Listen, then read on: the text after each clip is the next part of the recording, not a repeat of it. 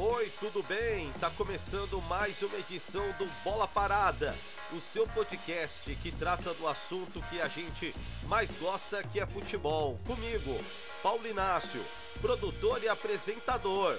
Hoje eu vou apontar para você qual é o maior técnico da história do Palmeiras. Esse assunto veio porque nesta rodada do Campeonato Brasileiro, a 15ª rodada, tendo nos bancos de reserva, respectivamente, Abel Ferreira e Luiz Felipe Scolari, dois dos maiores técnicos da história recente do Palmeiras. Eu vou trazer outros nomes do passado e em cima deles eu vou analisar um a um e apontar para você, na minha opinião, qual é o maior técnico da história do Palmeiras. Então você não vai perder. Vou também comentar a entrevista que o Tite deu ao podcast Sexta Estrela do Globoesporte.com. O Tite trouxe revelação importante sobre como que ele pretende utilizar o Neymar na Copa do Mundo. Então você vai se ligar aqui. E também nós vamos comentar a 15ª rodada do Campeonato Brasileiro. Então você não vai perder absolutamente nada. Não deixe de me seguir lá no Instagram, pi.paulinácio. Coloca lá a sua opinião. E se você está gostando desse podcast, você vai fazer o seguinte: você vai mostrar para seus amigos, vai colocar lá no grupo. Você que está no fone de ouvido, no som do carro, na caixinha inteligente, bora falar do assunto que a gente mais gosta que é futebol.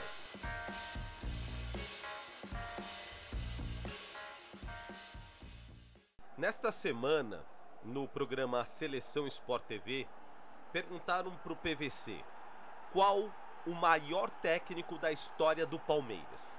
E ele discutiu em cima de cinco nomes: Filpo Nunes, lá da década de 1960, Oswaldo Brandão, da década de 1970, Vanderlei Luxemburgo, marcante no Palmeiras, sobretudo nos anos 90, Luiz Felipe Scolari, com várias passagens, com quatro passagens, e o Abel Ferreira, atual treinador do Palmeiras, que está se especializando como o grande empilhador de taças do futebol brasileiro. E ele fez uma análise, fez a importante ponderação que são momentos diferentes, são décadas diferentes, momentos de futebol completamente diferentes e mas apesar de tudo isso, ele precisava cravar um nome. Ele fez a ponderação de que o trabalho do Abel Ferreira ainda está em desenvolvimento, então, portanto, ainda não dá para saber onde que o Abel Ferreira pode chegar, mas que nesse momento ele colocaria o Luiz Felipe Scolari, o Filipão, como o maior técnico da história do Palmeiras. Entrando nessa onda, eu vou discutir com você entre esses cinco nomes, na minha opinião, qual é o maior técnico da história do Palmeiras. Se você já é ouvinte desse podcast, já desde as primeiras edições, você já tem uma pista de quem eu acho que é o maior técnico da história do Palmeiras. Mas vamos lá. Filpo Nunes foi técnico do Palmeiras na década de 1960. Tá bem distante de mim. Eu nasci no ano de 1977. Meu pai viu o Filpo Nunes. Eu tenho um amigo, professor de geografia, que diz que o Filpo Nunes foi o melhor técnico da história do Palmeiras. Foi o técnico da primeira academia. Vários nomes que fizeram parte, inclusive, da seleção brasileira. E foi um time que jogava uma bola fina. Filpo Nunes. Ele era uruguaio, e eu confesso para você que eu vi pouca coisa do Filpo Nunes. Vi jogos do Palmeiras da década de 1960 em VT. Na década de 80 passavam vários videotapes na TV Cultura, sábado à tarde, num programa saudoso chamado Grandes Momentos do Esporte, onde pegavam todo o acervo da TV Cultura com imagem e locução da época e passavam VTs desses jogos. Então eu vi coisa da primeira academia de futebol mas eu não acompanhei o dia a dia, conheço pouco. Quem é da época diz que ele era um técnico que conseguia tirar o melhor dos jogadores, que conseguia pegar o, o elenco e traduzi-lo num bom futebol, pegando o que cada um tinha de melhor. Essa primeira academia tem que ser louvada porque o grande adversário era o Santos do Pelé, exatamente. O Palmeiras era o único time que conseguia fazer frente ao Santos do Pelé. E por isso que a primeira academia até hoje é louvada. E para quem foi testemunha, para quem viu, se coloca como um dos maiores times da história do futebol mundial. Então eu vou acompanhar a opinião dos antigos e vou colocar o Filpo Nunes entre os maiores da história do Palmeiras. Mas ainda assim, mesmo com todas as ponderações que eu coloquei para você agora, eu não coloco no número 1. Um. Eu não coloco no número 1. Um. Oswaldo Brandão, ele foi o técnico da segunda academia do Palmeiras. Essa daí meu pai já viu mais de perto, me contou bastante coisa, convivi com muita gente que viveu a segunda academia do Palmeiras.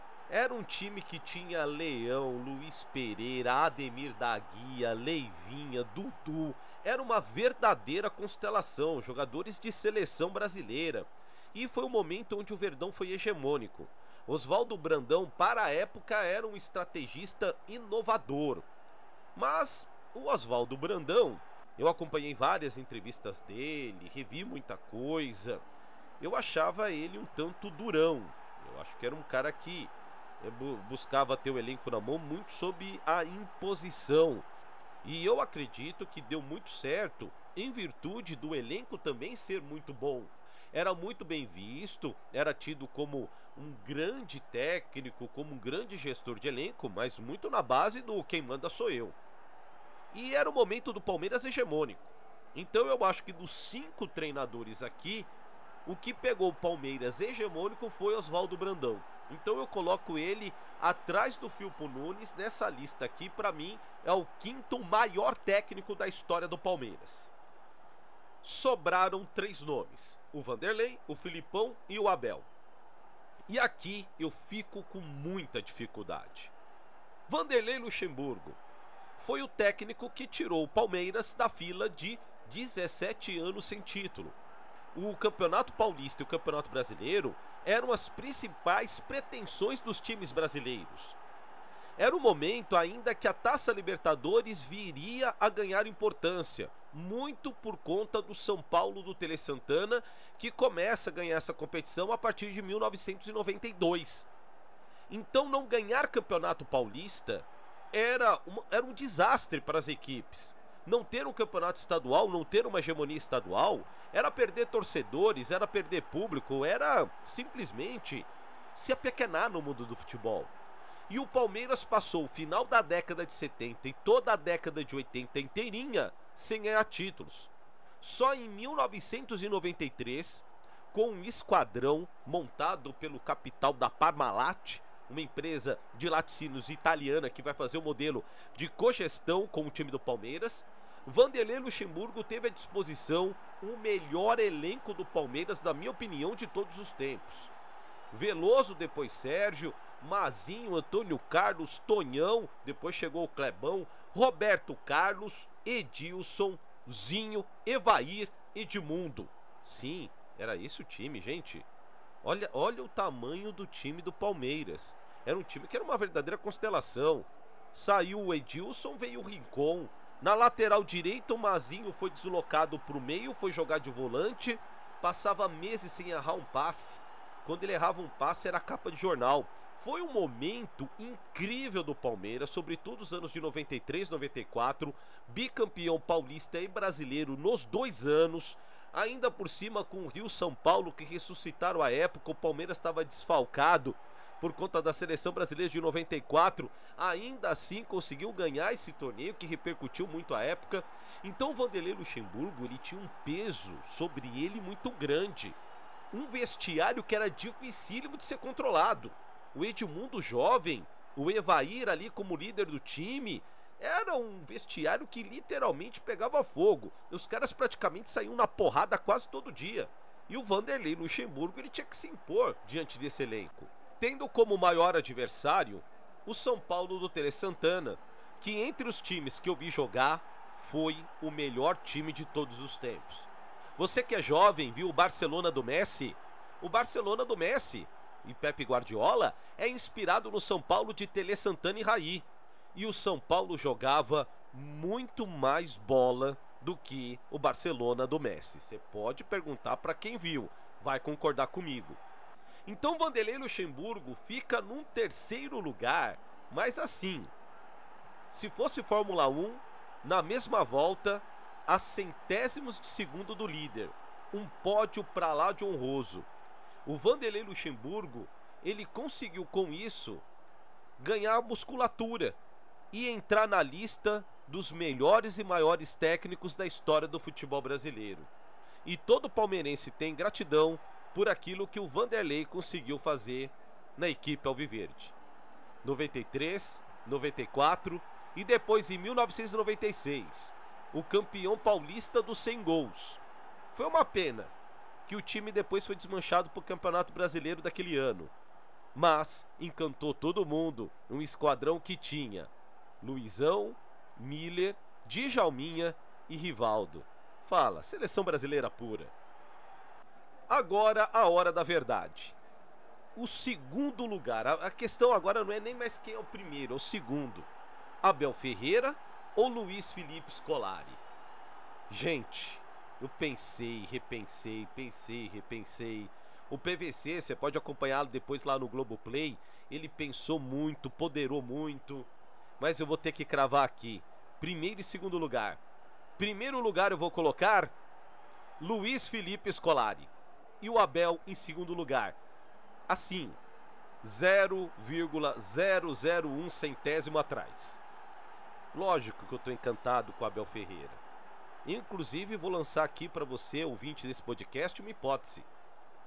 Pode ser que estejamos assistindo à terceira academia de futebol.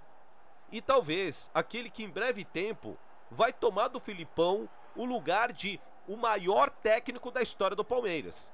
Ao longo do tempo, acho que mais uns cinco anos, talvez após a finalização do trabalho do Abel Ferreira, a gente venha reavaliar tudo e talvez possamos dizer que, em breve tempo, o Abel Ferreira vai entrar na história como o maior técnico da história do Palmeiras, superando o Luiz Felipe Scolari. Mas eu estou gravando esse podcast dia 2 de julho de 2022, inclusive antes do jogo Palmeiras e Atlético Paranaense, onde Abel Ferreira e Luiz Felipe Scolari vão se enfrentar pelo Campeonato Brasileiro. Eu estou gravando antes do jogo. O resultado do jogo não influencia, não muda nada tudo isso que eu estou dizendo aqui para você.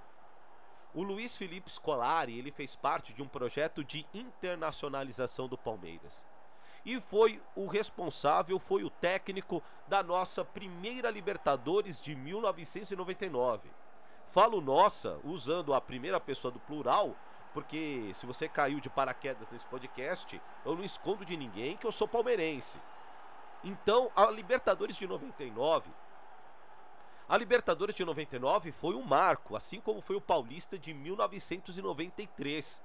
Foi o momento que o Palmeiras começa a se internacionalizar. O Luiz Felipe Scolari já não tinha o elenco de estrelas que o Vanderlei Luxemburgo havia tido no início da década. Ainda era Parmalat, mas no momento de investimento muito menor por parte da multinacional italiana. Era um time modesto, era um time limitado, mas que o Luiz Felipe Scolari conseguiu fazer ele pegar fogo e ganhar a Libertadores da América. Foi muito, foi com base em muita transpiração e também com base muito no, vamos dizer assim, alguns diriam acaso. Eu não acredito em acaso. Um, para alguns foi sorte, tudo bem, pode ser que foi o goleiro. O Palmeiras começou a Libertadores de 99 com Veloso no gol. E num dos rachões antes do jogo contra o Corinthians, ainda na fase de grupos, o Veloso se lesionou e precisou de última hora ir pro gol o Marcos, que naquela partida fechou o gol. E daí para frente o resto da história você já sabe. Tivemos a fundação, a criação de São Marcos e dois anos depois o goleiro que foi campeão no Penta, que levou a taça na Copa do Mundo de 2002 e virou uma verdadeira entidade para o palmeirense. Então ali foi o momento de internacionalização do Palmeiras com um time limitado, trazendo a nossa primeira Libertadores, algo que era extremamente distante para a gente. Sobretudo para nós aqui do estado de São Paulo, a gente tinha o São Paulo, bicampeão da Libertadores, bicampeão mundial, o Palmeiras como um time nacional que havia recuperado uma presença estadual mas que faltava isso, que ele estava degraus abaixo do tricolor.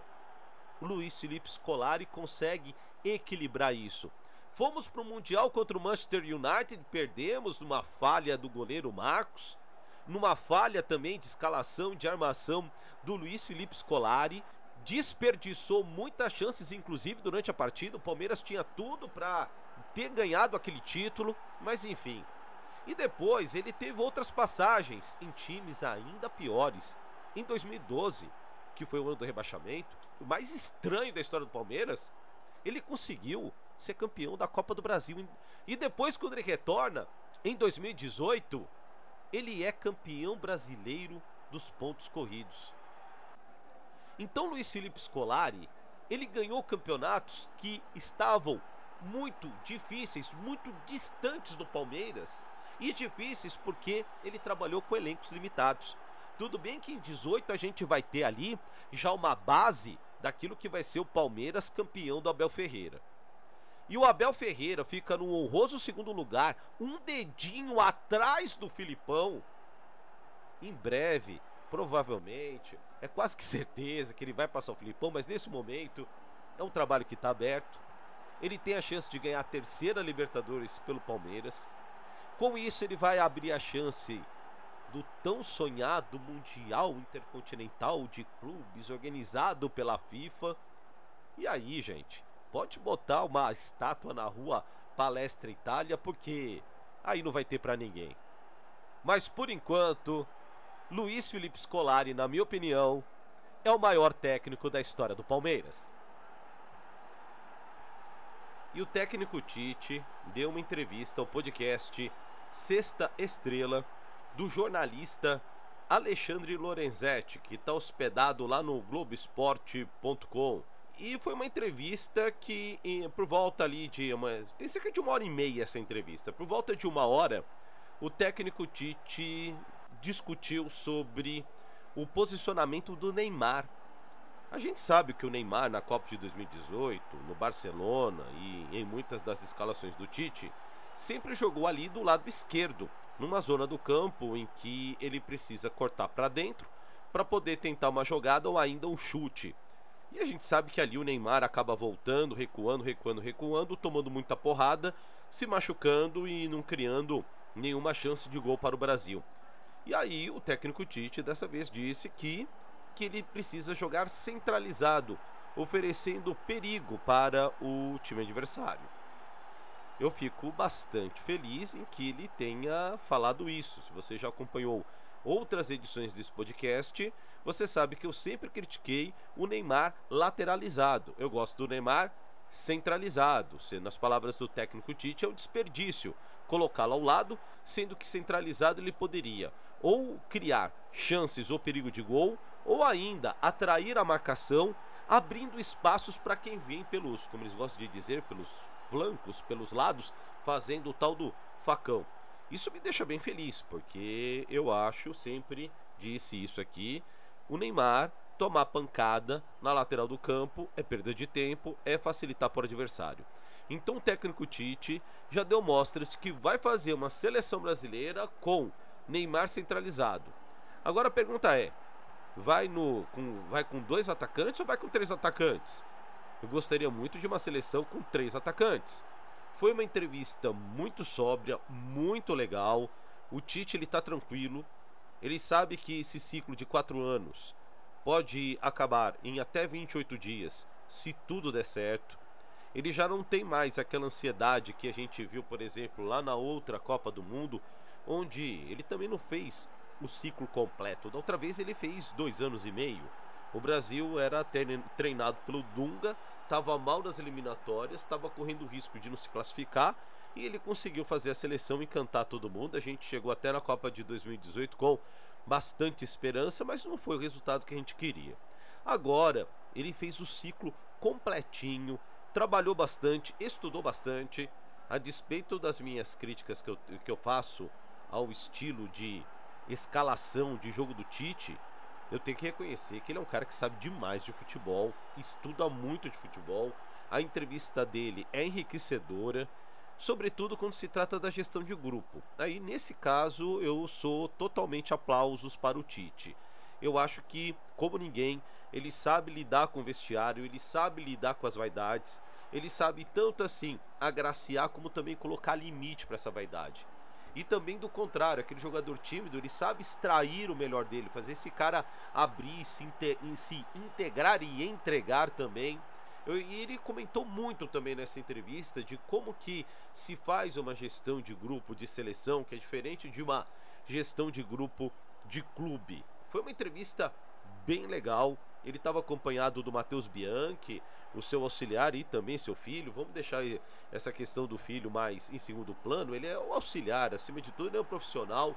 Ele também estava presente na entrevista, deu importantes contribuições. Eles revelaram um pouco de como que é a reunião ali para discutir uma convocação, o quanto que eles divergem entre eles mesmos. Isso me deixou bem feliz, porque o Tite ele tá muito maduro como técnico da seleção, ele sabe das críticas e ele diz: "Eu aceito as críticas desde que elas venham com argumento".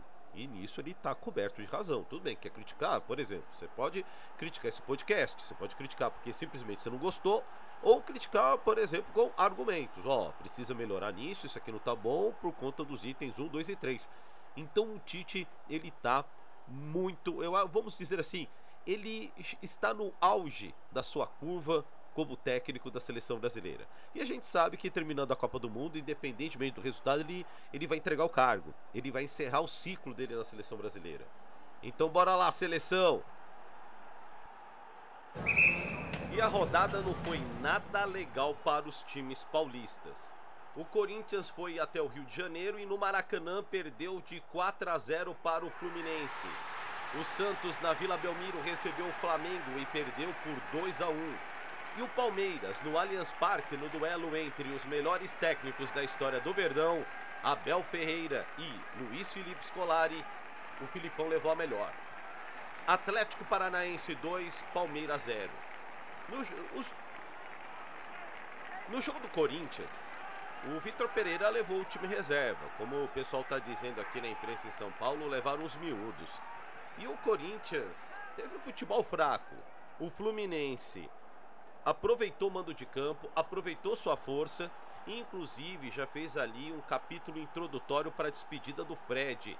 Ele fez o quarto gol da vitória já nos acréscimos, o gol de número 199 com a camisa do Fluminense.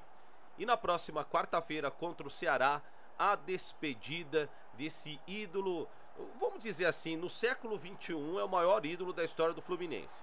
De toda a história do Flusão, Zé Assis e Washington. Era o chamado Casal 20 lá na década de 1980.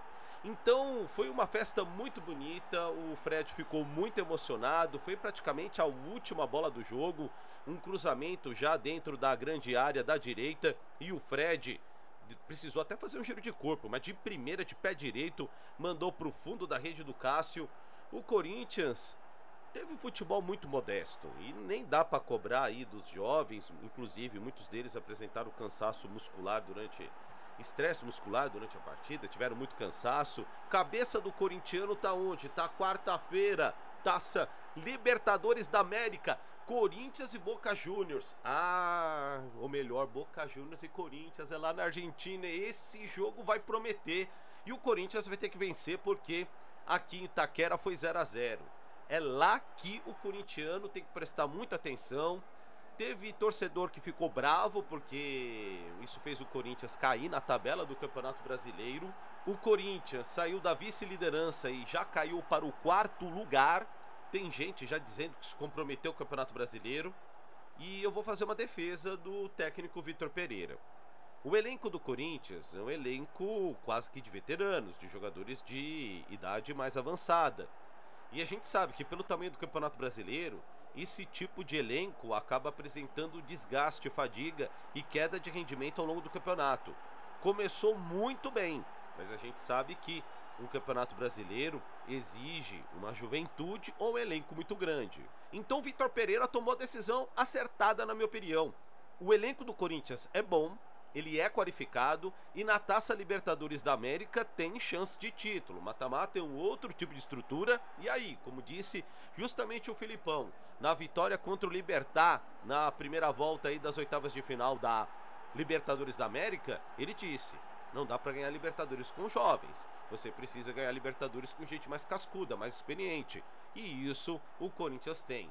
Então, torcedor corintiano, quarta-feira, a sua emoção, a sua torcida e é na taça Libertadores da América que o Corinthians tem que de fato jogar sua atenção.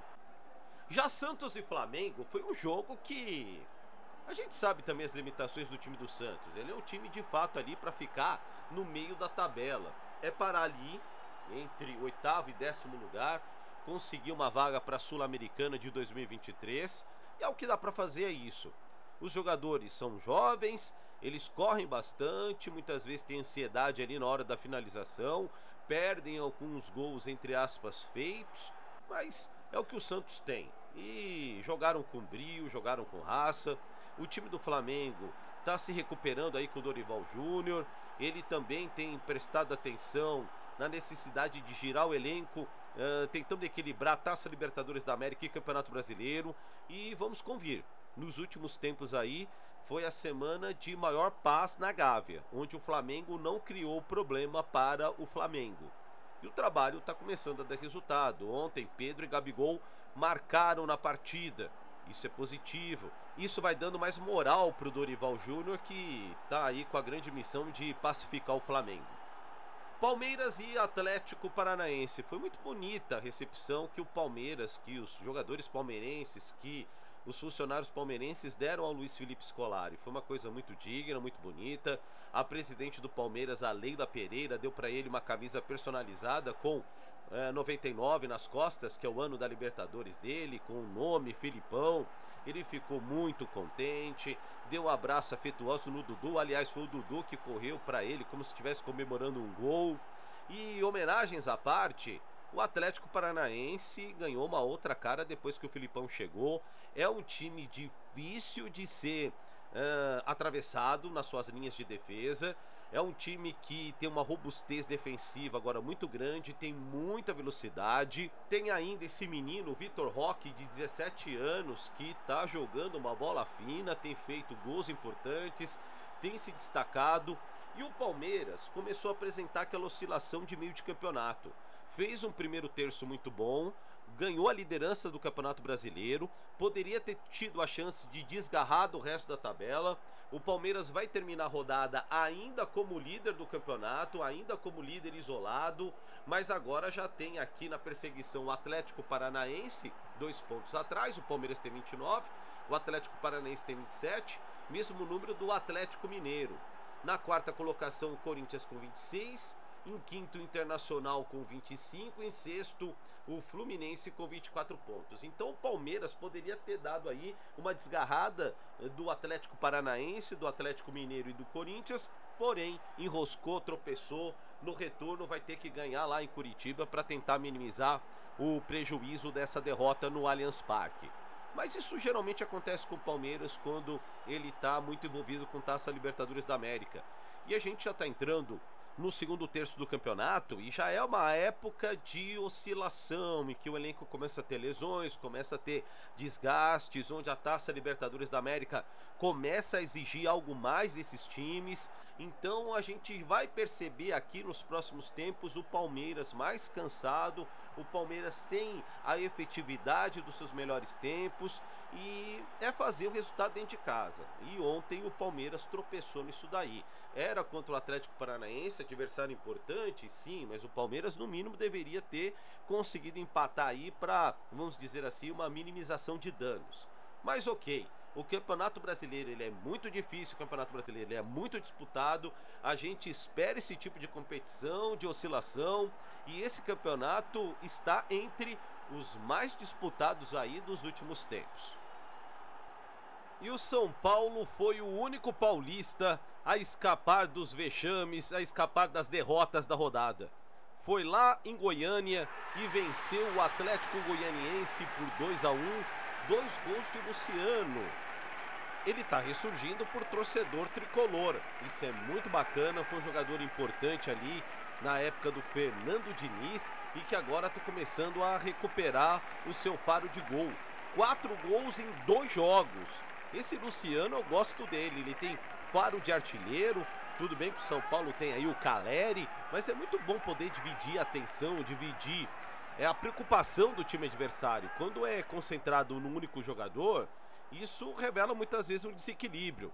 Mas com dois grandes artilheiros, o São Paulo pode aí começar a pensar novamente em coisas grandes no Campeonato Brasileiro. Ainda é pouco para o projeto do São Paulo, ele está ali no meio da tabela do Campeonato Brasileiro, teve aí uma sequência de instabilidades. Na rodada anterior empatou em casa em 0 a 0 com o Juventude e agora fez um resultado muito positivo. O jogo foi morno, não foi nada demais. Tivemos ali os dois pênaltis marcados, inclusive no último lance do jogo ficou um suspense. O VAR foi avaliar se na última bola lançada na área do São Paulo teria tido algum tipo de toque de braço ou ainda de falta, mas o VAR disse que não, tá limpo, tudo bem. O juiz resolveu encerrar rapidinho a partida, até porque tinha prometido partida até os 52 e já era 54 minutos e a coisa ia ficar complicada pro lado dele. Como diria um grande árbitro lá das antigas, os acréscimos nunca consagram o árbitro. Com isso, São Paulo vai para a sétima posição do campeonato. Ainda é pouco, esse meio de tabela não é interessante para o São Paulo. Ele pode sonhar sim ali com o G4, uma classificação direta para a Taça Libertadores da América. Passou por uma oscilação nos últimos cinco jogos, então que o São Paulo aí consiga retomar sua trajetória no Campeonato Brasileiro. E assim a gente está encerrando mais uma edição desse podcast. Quero agradecer a você que ficou até aqui comigo, me acompanhando pela caixinha de som inteligente, pelo somzão do carro, ainda pelo fone de ouvido e acompanhando aí nas mais diferentes atividades ao longo do seu dia. Compartilha com os amigos e me siga lá no Instagram, pi.paulinácio. Fique bem, cuide-se. Até o próximo episódio. Tchau!